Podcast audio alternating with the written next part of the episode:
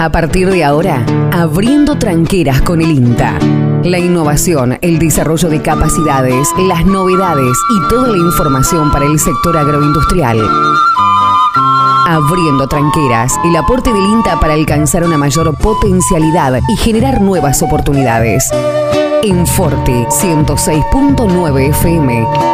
Abriendo tranqueras con el INTA.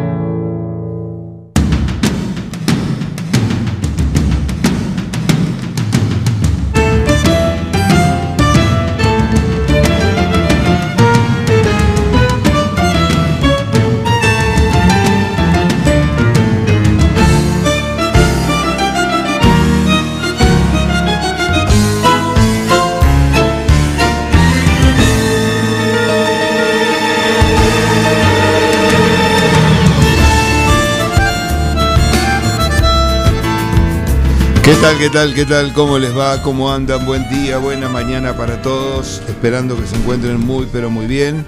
En este inicio de semana laboral, día lunes 18 de octubre del 2021, una mañana que se presenta con cielo despejado sobre 9 de julio. A esta hora 9 grados la temperatura, hoy la mínima estuvo en 5 grados 7 décimas ya ha comenzado a subir y se espera una máxima superior a los 20 grados centígrados. La presión está en el punto neutral, 1014 hectopascales, 92 el porcentual de la humedad y hay ya una leve brisa. Como hemos tenido en todos estos días algo de eh, alguna ventosidad, porque es lógico en la época primaveral que esto ocurra. El pronóstico indica para los próximos días tiempo bueno, con ascenso paulatino de temperatura. Eh, para el miércoles y jueves esperan temperaturas relativamente ya quizás más veraniegas. Eh, veremos el día viernes 22 eh, entraría un frente que podría dejar algunos milímetros sobre 9 de julio y la zona. Esperemos que así ocurra porque la anterior, como dijimos, se escapó y el agua es imprescindible para los cultivos que están implantados como aquellos que se están implantando por estos momentos. No solamente eh, implantando en los lotes que se puede, porque hay algunos lotes que lamentablemente por ahí no tienen la humedad para sembrar. Sobre todo algunos lotes que se han movido eh, en el último tiempo. Y son unos cuantos, como ya hemos comentado, respecto a los años anteriores. Bueno, hoy me acompaña el, el, vacacional, digamos, podemos llamar el vacacional, eh, o el que está de vacaciones. ¿Cómo anda, mi amigo? Estuve de vacaciones. Ah, días. bueno, buen día. Hable con propiedad, por favor. Estuvo. Conjugue los verbos. No, está bien, está bien, está bien. ¿Me extrañó? Eh, digamos que no, porque... no, la verdad es que no, le digo. La ah, pues, pero miéntame, por lo menos. Bueno, un poquito. ¿Cómo le ha ido? ¿Bien? Bien, bien. bien. Estuve visitando familia, estuve en el sur. Ajá en, Ushuaia. Este, así que lugar muy recomendable para que la gente vaya, porque realmente es un lugar muy lindo. Bueno, muy bien, muy bien. Así, que bien. Bueno. Este, todas las. Tuve como 10 días. Todos los 10 días con campera, así que imagínense. No.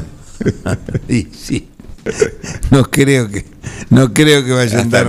Y bueno, ante antes de ayer nevó, de vuelta. Sí, sí, sí, nevó, sí, y una buena nevada. Una buena nevada, exactamente. Así es, un clima particular. Esa va a llegar para acá también. Ese sería el, el, el, posiblemente el último frente polar que entre en nuestra zona.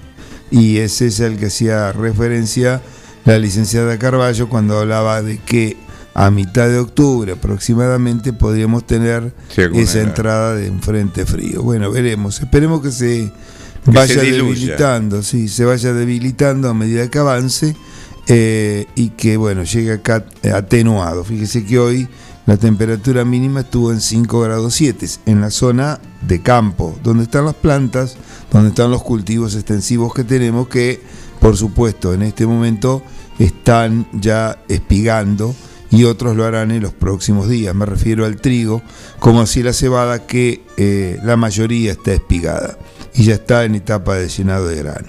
Algunos trigos sembrados muy tempranos están en la espiga principal, en la parte central, donde podemos encontrar el grano más grande, en medio grano desarrollado. Em, y hay eh, algunas eh, plantas eh, que han sufrido algún efecto de, las heladas anteriores, con alguna esterilidad en la parte superior de la espiga, pero sin efectos, digamos, más digamos, anecdótico que el efecto negativo que pueda ocasionar, porque es muy leve. Pero bueno, a tenerlo en cuenta. Siempre son factores que eh, debilitan, en todo caso, la producción agropecuaria. Em, hay que seguir estando atento y vigilando los cultivos. Es un año complicado desde el punto de vista sanitario. Em, hay, bueno, como ya hemos hablado, un poco de todo respecto a la eh, sensibilidad o no de los materiales pero aquellos materiales que ya habían quebrado la resistencia, eh, no solamente a roya, sino también a mancha amarilla, la cual eh, quizás eh, yo diría de que es más importante todavía que la roya hoy en día, por dos motivos. Una, que la, el grado de evolución de la enfermedad es muy distinto a la que, al que tenía hace 20 años atrás. Era anteriormente una enfermedad lenta en su desarrollo, ahora ya no es tan lenta, avanza bastante más rápido. En segundo lugar, es que eh, por el uso de determinado tipo de activos fúngicos, eh, la mancha amarilla ha adquirido tolerancia a algunos de ellos. Entonces, por ahí, esos activos están presentes en muchos fungicidas por ahí se utiliza alguno de ellos y prácticamente pasa desapercibido su efecto. Em, entonces, esto también es muy importante tenerlo en cuenta a la hora de decidir sobre qué se va a actuar eh, cuando se hace una aplicación eh, de control de enfermedades. Otro tema, siempre referido al mismo tema, es el tema de la virosis. Virosis que está presente de vez en cuando en los ciclos productivos, pero eh, de una manera distinta a la que se presentó este año. Eh, es muy común eh, encontrar anualmente por ahí a pseudomonas, santomonas también, generando alguna, algún efecto que no es importante a la hora de evaluar el rendimiento final del cultivo. Este año eh, todo lo contrario, se hizo presente muy temprano eh, y ocasionó eh, lo que se llama como el mosaico estriado del trigo, se lo ve claramente y bueno, hay variedades que han sido más sensibles, otras que mm, quizás no lo son, por ahí mm, no tengo muy en claro el grado de sensibilidad de las variedades, porque puede estar asociado también a la presencia del vector que lleva la enfermedad. Entonces, eh, si el vector no está presente en un determinado lote, no es que la variedad sea más tolerante o menos tolerante, simplemente es que no hay quien lo transmita. También este año se presentó otra sintomatología, hoy ya muy debilitada, que es eh, la eh, presencia de bacterias, la bacteriosis. Otro tema importante porque para tanto la bacteriosis como para la virosis no hay alternativas de control eh, inmediata, o sea, más que la tolerancia genética que se le puede eh, transmitir a las variedades, pero eh, bueno, eso se consigue a través del tiempo. Entonces la bacteriosis también estuvo presente y estuvo asociada a algunas heladas que llegaron tarde. Esas heladas eh, provocaron lesiones en los tejidos vegetales. Esas lesiones también se pueden provocar por el viento, eh, cuando el, tejido es muy tierno, ya a esta altura quizás no sea tan frecuente, el tejido está más eh, lignificado, entonces adquiere más eh, tolerancia y no se producen daños que son la vía de entrada para estas bacterias. Así que bueno. Una pregunta. Sí. ¿A qué atribuye? Usted hizo mención como que la mancha amarilla ha cambiado y usted la nota que tiene un desarrollo más rápido. ¿Serán son nuevos biotipos? Eh, todo, todo ser viviente va, ¿no? Eh, sí, pero mm, va, eh, digamos, tratando de sobrellevar el momento que le toca, desde el ser humano hasta el, digamos, la partícula viva más pequeña que hay eh, sobre la faz de la Tierra. Eh, todos buscan poder encontrar un camino para quien lo agrede. Entonces, eh, en el caso de Mancha Amarilla, yo creería de que los caminos que ha encontrado, bueno, le han permitido, entre otros, avanzar más rápido. ¿Cuáles son los mecanismos por los cuales lo, consiguió? No lo sé. Posiblemente sí, unas nuevas, nuevas cepas eh, que son más eh, rápidas en su accionar, que colonizan el tejido eh, más velozmente, y por el otro lado, lo otro con seguridad, que la tolerancia a determinados principios fúngicos, bueno, se debe, como en el caso de malezas, a lo que dije mm. anteriormente, a la búsqueda incansable de una tolerancia que lo consiguen a través de distintos mecanismos.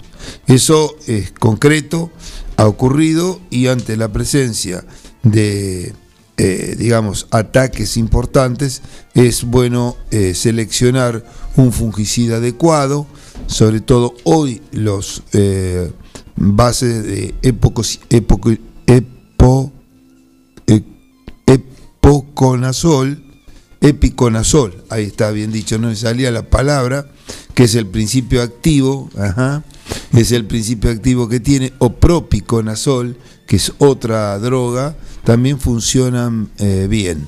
Eh, si yo tengo que ir para atrás y miro, quizás eh, hay algunos productos que fueron usados casi en el 100% de los casos durante muchos años, que se basan en un triazol y una estrovirulina. Ese triazol Em, que este, bueno, fue, fue perdiendo esa efectividad, eh, que es el ciproconazol, y bueno, eh, este, ahí eh, tiene, tenemos los, los problemas que hoy por hoy tenemos. Así que a tener en cuenta, porque entramos, ya entramos hace un buen rato en una etapa que no hay vuelta atrás, es decir, ya no hay más hojas para sacar y lo que tenemos que preservar son las hojas superiores en el trigo y en la cebada para tratar de que logren un buen llenado de grano y completar así el ciclo del cultivo. En estados tempranos de desarrollo, bueno, uno tiene la posibilidad de, este, aún equivocándose o llegando un tanto tarde, eh, que el cultivo se pueda rehacer y eh, pese al ataque de una enfermedad, eh, bueno, conjugar una biomasa que le permita, bueno, llenar bien grano. Así que atención, esta última etapa, eh, no, a no descuidarse, es una etapa complicada porque, bueno, el productor está con muchas cosas a la vez, siembra de maíz, siembra de girasol, bueno, la vacunación de astosa, que está en marcha, arrancó el 11 de octubre, mm. recuerden, son 60 días, se mm, eh, vacunan los animales menores, bueno, en fin, eh, siembra de soja, diferentes cosas que hacen que por ahí eh, no esté tan encima del lote, cosa que, bueno, digamos que hay que estar. Bueno, buscamos una pausa y enseguida volvemos, vemos qué pasa con los mercados y seguimos abriendo esta tranquera aquí en Forti en este día lunes 18 de octubre. El siguiente programa de contenido es presentado por DR9 Multipartes.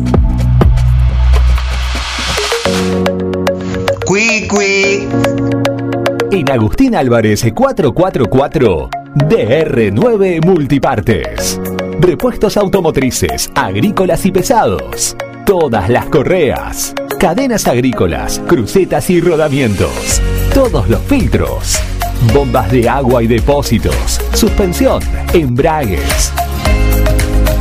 Agustín Álvarez 444. Entre Cardenal Piroño y Alcina.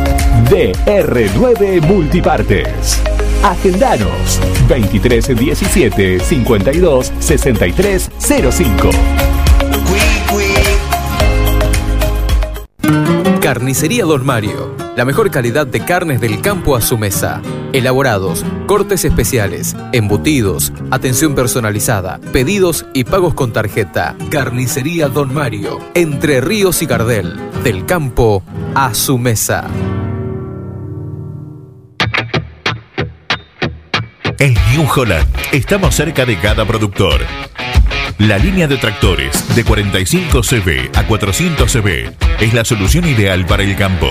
Versátiles, potentes y con todos los adelantos tecnológicos.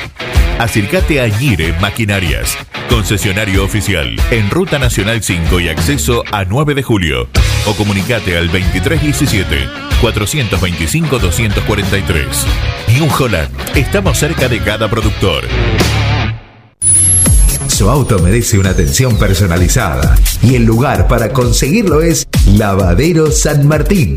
Lavado, aspirado, control de fluidos, cambio de aceite y filtros. Además, estacionamiento. Lavadero de autos San Martín. Avenida San Martín 1975. Turnos al 23 17 48 78 16. Traelo.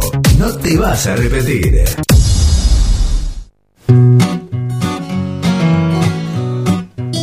En Rosé Patisserie solo trabajamos con ingredientes seleccionados de máxima pureza y calidad para brindarte las más exquisitas propuestas en pastelería del mundo.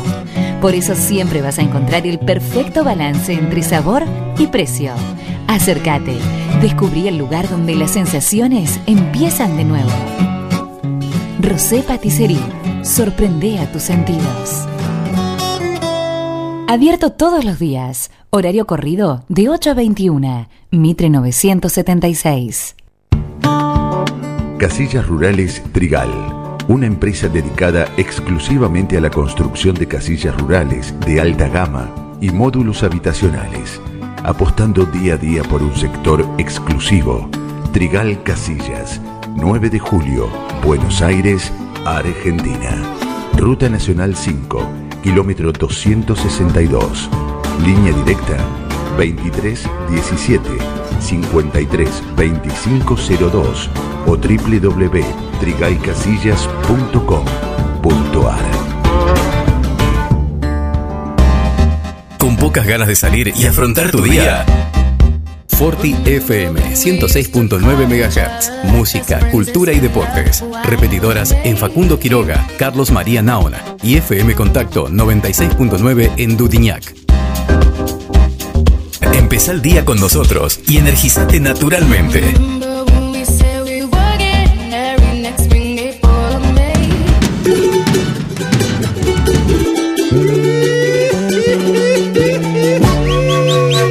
En Forte 106.9 FM. Abriendo tranqueras con el INTA.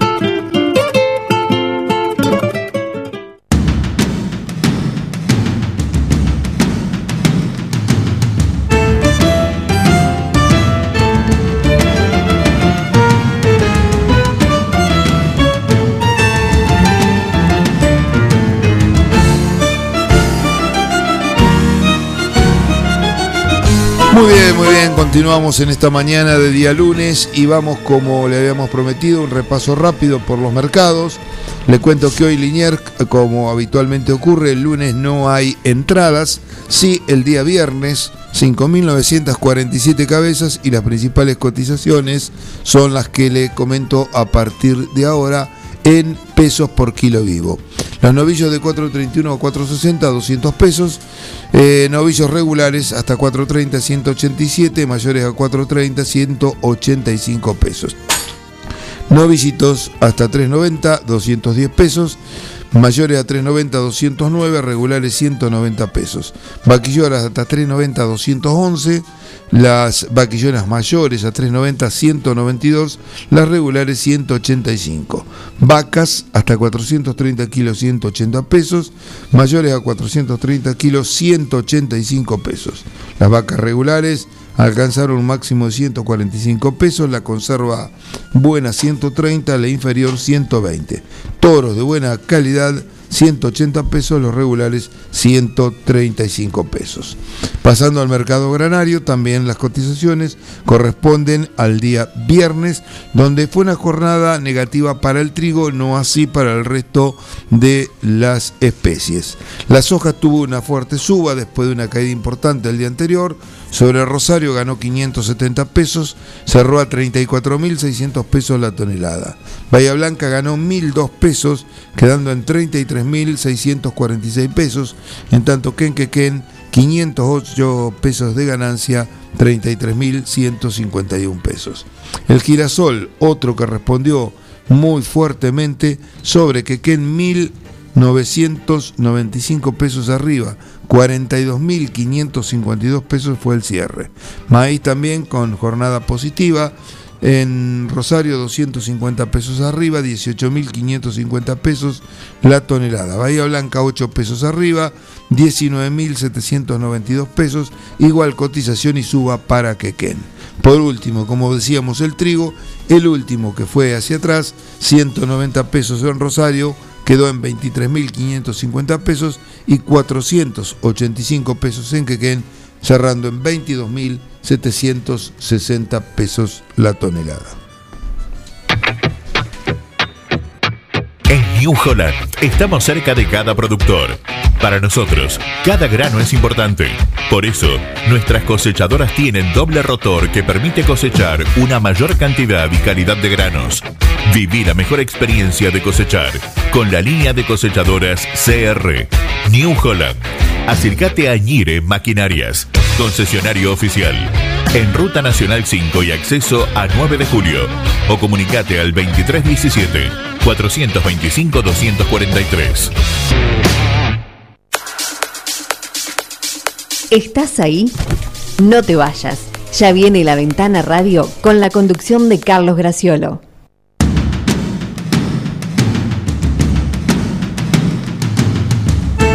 Muy bien, y mm, ustedes saben que el campo es algo, yo creo que es, eh, da la posibilidad a una cantidad muy grande de, no solo de productos de alimentos, sino también de otras cuestiones, ¿no? Y voy a comentar un artículo que salió este fin de semana en los diarios nacionales sobre un campo en la zona de, de América, que bueno, es una empresa grande realmente, que me llama, más que nada lo presento como una curiosidad porque me llama la atención cómo ellos que producen, tienen agricultura, tienen ganadería de carne, eh, vacuna y también eh, producen carne de cerdo con este eh, tienen campo en Saladillo, bueno, es una empresa grande que este, ha traído genética dinamarquesa, o sea, es una empresa que, que está en ese sentido a nivel eh, de punta en la parte tecnológica, pero un rubro que tienen ellos que han incorporado como consecuencia para usar los efluentes de la granja porcina es el tema del biogás.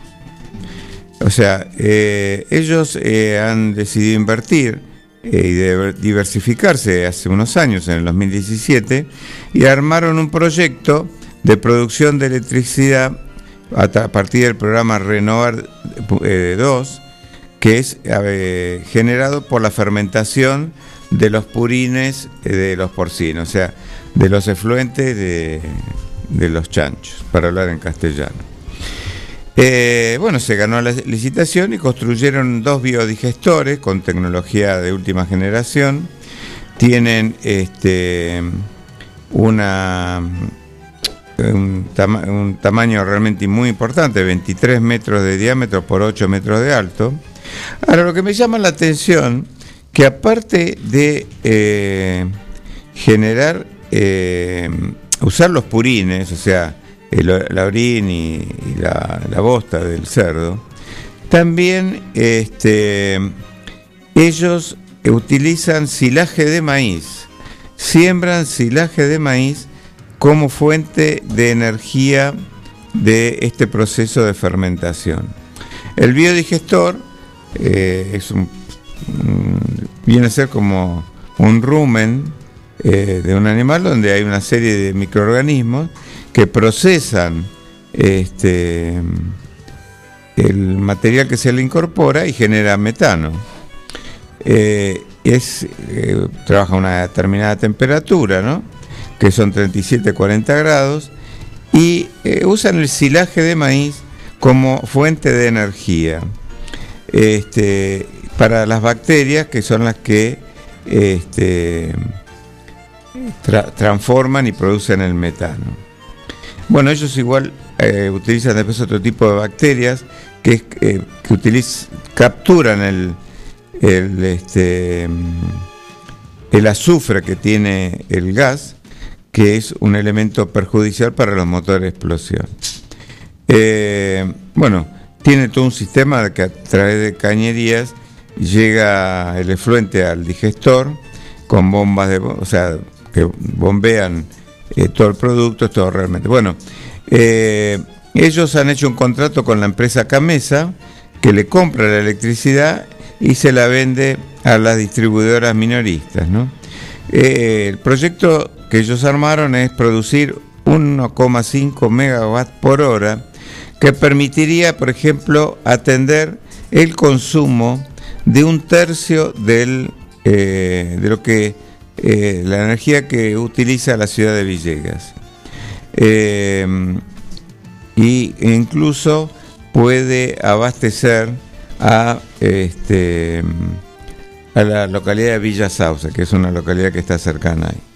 Bueno, los residuos de la fermentación del biodigestor se sacan diariamente por bombeo, se llevan a un tanque intermedio, se lo separa, bueno, este, y eso después se lo distribuye en el campo como fertilizantes que este, tienen nitrógeno, fósforo y azufre. Lo que están viendo ahora es cómo reemplazar, eh, que eso es lo que me llama la atención, cómo reemplazar el silaje de maíz, porque siembran 500 hectáreas de maíz ¿no? para hacer silo, con lo que uno se imagina que, es este, un volumen importante, ¿no? muy, muy importante. Lo que están viendo es eh, reemplazar ese silaje de maíz por eh, sorgo forrajero o también a partir de subproductos de la industria como es el glicerol, que se genera al producir biodiesel, también con suero de la fabricación de quesos. Eh, realmente, bueno, en Europa se utilizan desechos de pastelería y grasas de matadero, o sea, hay toda una, una serie de subproductos que son factibles de utilizar a la hora de producir biogás. Así que me pareció interesante eh, eh, esto. Yo creo que en ese sentido el campo puede ser una fuente diversa de subproductos, no solo de alimentos. En este caso, eh, utilizan, bueno, eh, un residuo como es el purín, pero creo que también hay otros, senderos eh, menos sofisticados y menos costosos, ¿no? Como para también producir energía a partir del campo.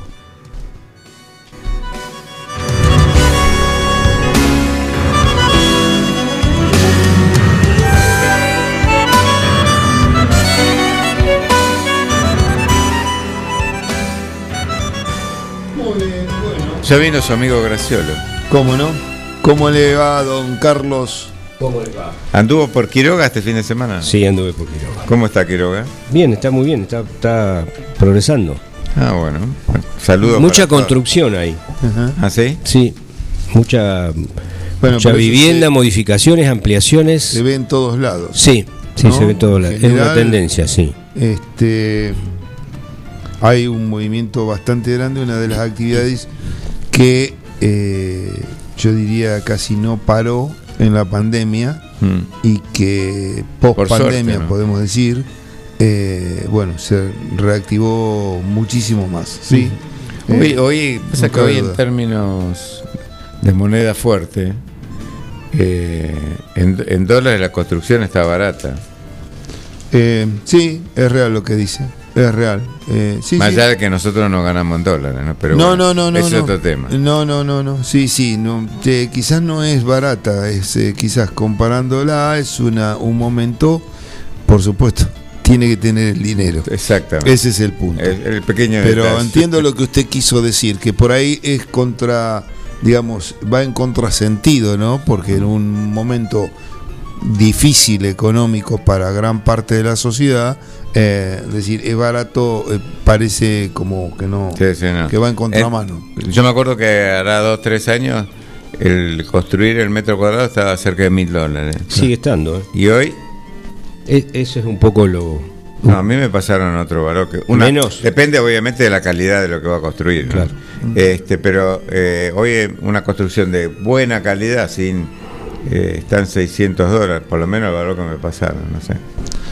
Bueno, bueno, eh, eh, por algo será que hay tanto, tanto movimiento. No, cerrando un poco esto, eh, leía el, la semana pasada, este fin de semana, un, un periódico de Lincoln y la nota editorial era Lincoln se vende. ¿no es cierto? Entonces, ah. por la gran ah. cantidad, pero el título se le puede cambiar, puede ser 9 de julio se vende. La gran cantidad de propiedades ah, en venta, correcto, la, poca rentabilidad que da el alquiler, bueno, había todo un, no sé si un análisis, pero se exponían muchísimos ejemplos y eh, pasa lo mismo en acá. Totalmente este, pero de ahí surge que la, investigación del, periodista había llegado a los mil eh, dólares por metro cuadrado. No, bueno. Pero bueno, si usted tiene un valor menor, aprovechelo entonces. Sí, tengo que conseguir los dólares. Porque hay mucha diferencia entre mil y seiscientos. claro, más vale.